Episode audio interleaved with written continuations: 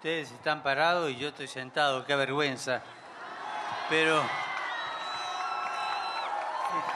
¿saben por qué me siento? Porque tomé notas de algunas cosas que dijo nuestro compañero. Y, sobre esta les quiero hablar. Una palabra que, que cayó fuerte soñar. Un escritor latinoamericano decía que las personas tenemos dos ojos, uno de carne y otro de vidrio. Con el ojo de carne vemos lo que miramos con el ojo de vidrio vemos lo que soñamos. Está lindo, ¿eh?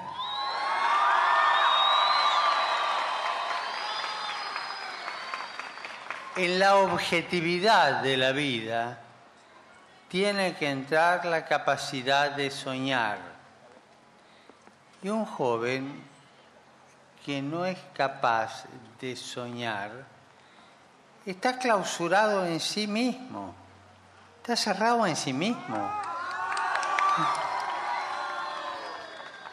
Ya uno a veces sueña cosas que nunca van a suceder, pero soñalas, desealas, busca horizontes, abrite, abrite a cosas grandes. No sé si en Cuba se usa la palabra, pero los argentinos decimos, no te arrugues. ¿eh? No te arrugues, abrite, abrite y soñá. Soñá que el mundo con vos puede ser distinto. Soñá que si vos pones lo mejor de vos, vas a ayudar a que ese mundo sea distinto. No se olviden, sueñen. Por ahí se les va la mano y sueñan demasiado y, y la vida les corta el camino.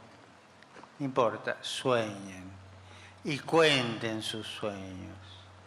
Cuenten hablen de las cosas grandes que desean.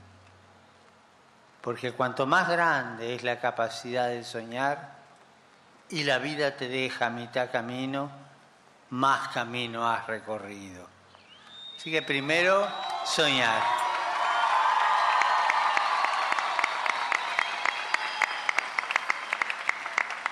Vos dijiste ahí una frasecita, yo tenía que escrita en la intervención de él, pero la subrayé y tomé alguna nota. Que sepamos acoger y aceptar al que piensa diferente.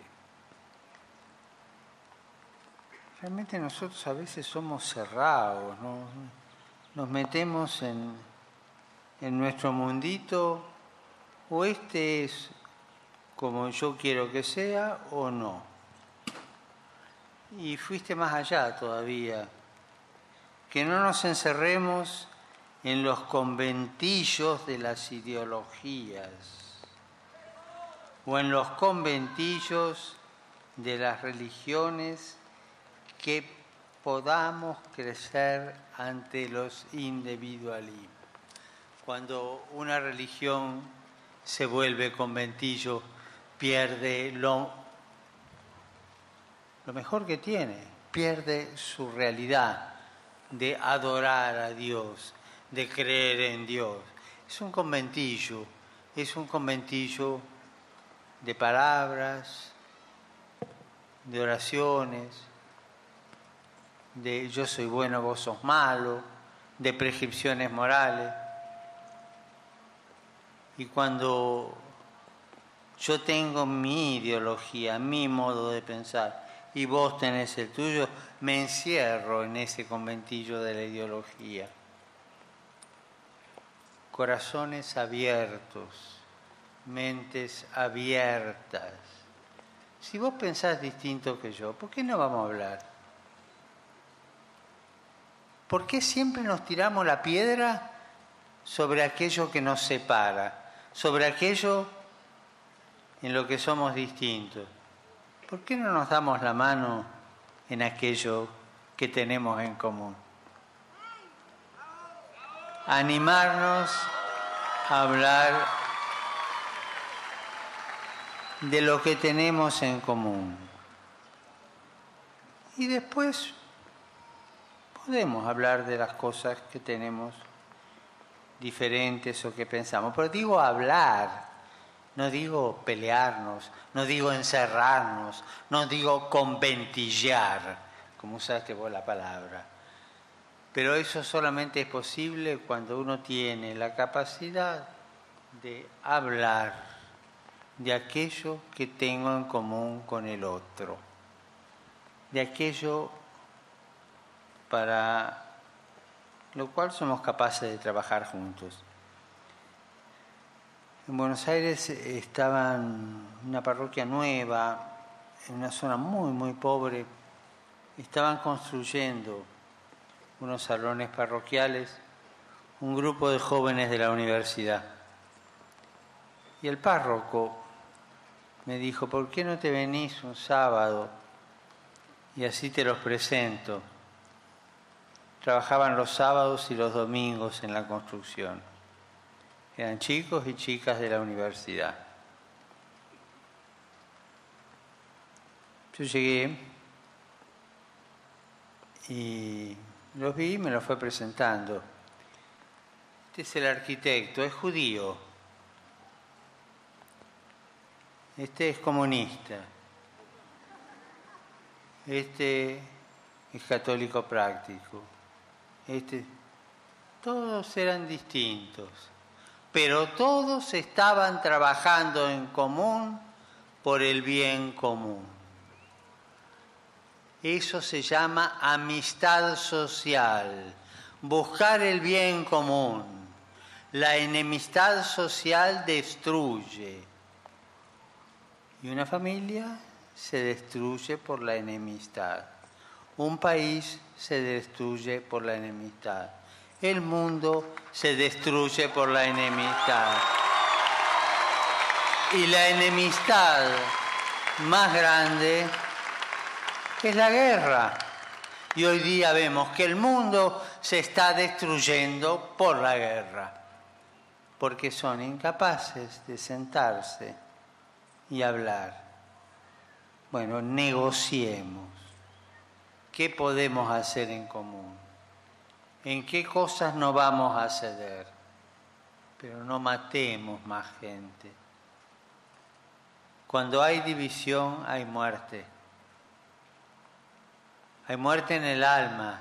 Porque estamos matando la capacidad de unir. Estamos matando la amistad social. Y eso es lo que yo les pido a ustedes hoy. Sean capaces de crear la amistad social.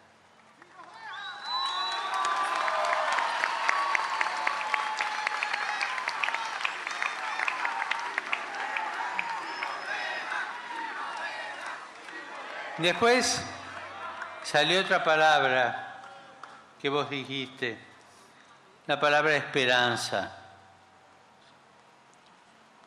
Los jóvenes son la esperanza de un pueblo. Eso lo oímos de todos lados. Pero ¿qué es la esperanza? ¿Es ser optimista? No. Optimismo es un estado de ánimo. Mañana te levantás con dolor de hígado y, no, no sos optimista. Ves todo negro.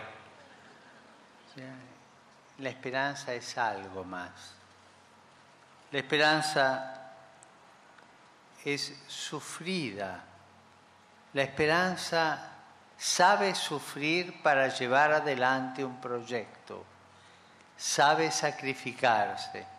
¿Vos sos capaz de sacrificarte por un futuro o solamente querés vivir el, presente y que se arreglan los que vengan? La esperanza es fecunda. La esperanza da vida. ¿Vos sos capaz de dar vida?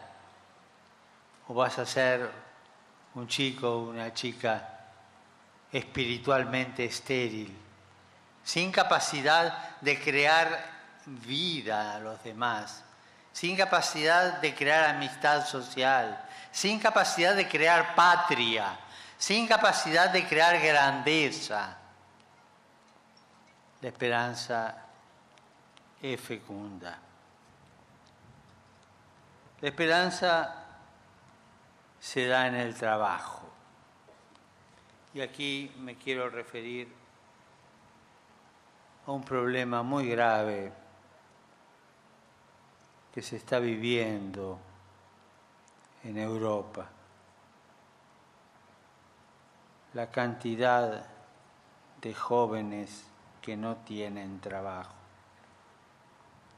Hay países en Europa que jóvenes de 25 años hacia abajo viven desocupados en un porcentaje del 40%, pienso en un país. Otro país el 47%, otro país el 50%. Evidentemente que un pueblo que no se preocupa por dar trabajo a los jóvenes, un pueblo, y cuando digo pueblo no digo gobiernos, todo el pueblo, la preocupación de la gente de que estos jóvenes trabajan, ese pueblo no tiene futuro. Los jóvenes entran a formar parte de la cultura del descarte.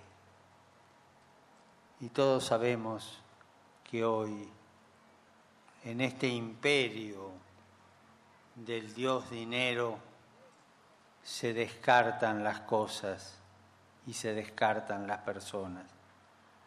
Se descartan los chicos porque no se los quiere, porque se los mata antes de nacer. Se descartan los ancianos, estoy hablando del mundo en general, se descartan los ancianos porque ya no producen. En algunos países hay ley de, eutanasia, pero en tantos otros hay una eutanasia escondida, encubierta. Se descartan los jóvenes porque no le dan trabajo. Entonces, ¿qué le queda a un joven sin trabajo? un país que no inventa, un pueblo que no inventa posibilidades laborales para sus jóvenes. A ese joven le queda o las adicciones, o el suicidio, o irse por ahí buscando ejércitos de destrucción para crear guerras. Esta cultura del descarte nos está haciendo mal a todos, nos quita la esperanza. Y es lo que vos pediste para los jóvenes. Queremos esperanza. Esperanza que es sufrida, es trabajadora, es fecunda, nos da trabajo y nos salva de la cultura del descarte y esta esperanza que es convocadora, convocadora de todos, porque un pueblo que sabe autoconvocarse para mirar el futuro y construir la amistad social, como dije, aunque piense diferente, ese pueblo tiene esperanza.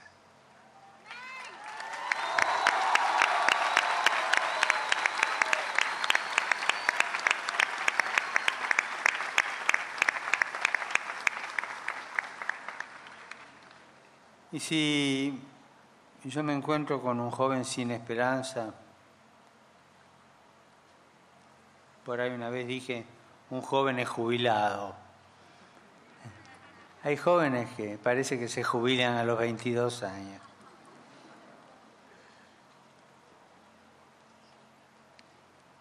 son jóvenes con tristeza existencial. Son jóvenes que han apostado su vida al derrotismo básico. Son jóvenes que se lamentan. Son jóvenes que se fugan de la vida. El camino de la esperanza no es fácil y no se puede recorrer solo. Hay un proverbio africano que dice, si querés ir deprisa, anda solo, pero si querés llegar lejos, anda acompañado.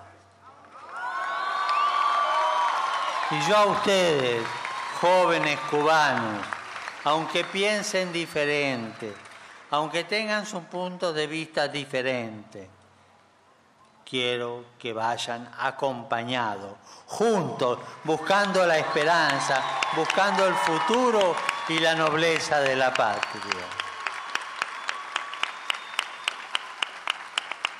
Y así, empezando con, empezamos con la palabra soñar. Y quiero terminar con otra palabra que vos dijiste y que yo la suelo usar bastante. La cultura del encuentro. Por favor, no nos desencontremos entre nosotros mismos. Vayamos acompañados, uno, encontrados, aunque pensemos distinto, aunque sintamos distinto. Pero hay algo que es superior a nosotros. Es la grandeza de nuestro pueblo, es la grandeza de nuestra patria, es esa belleza, esa dulce esperanza de la patria a la que tenemos que llegar. Muchas gracias.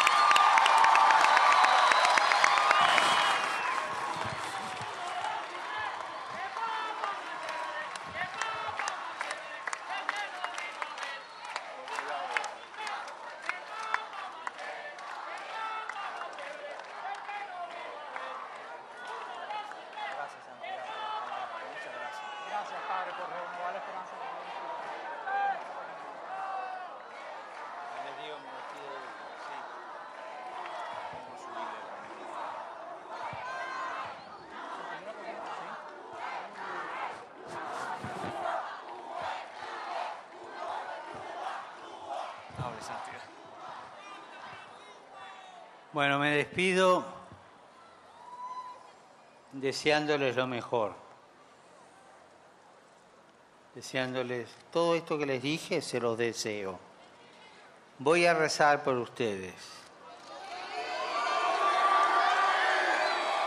Y le pido que recen por mí. Y si alguno de ustedes no es creyente, y no puede rezar porque no es creyente, que al menos me desee cosas buenas.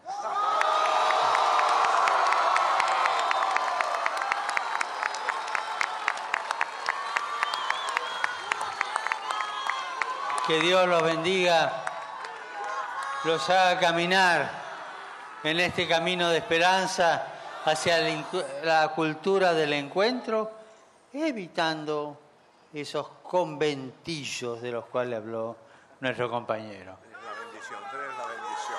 ¿Eh? Y que Dios los bendiga a todos.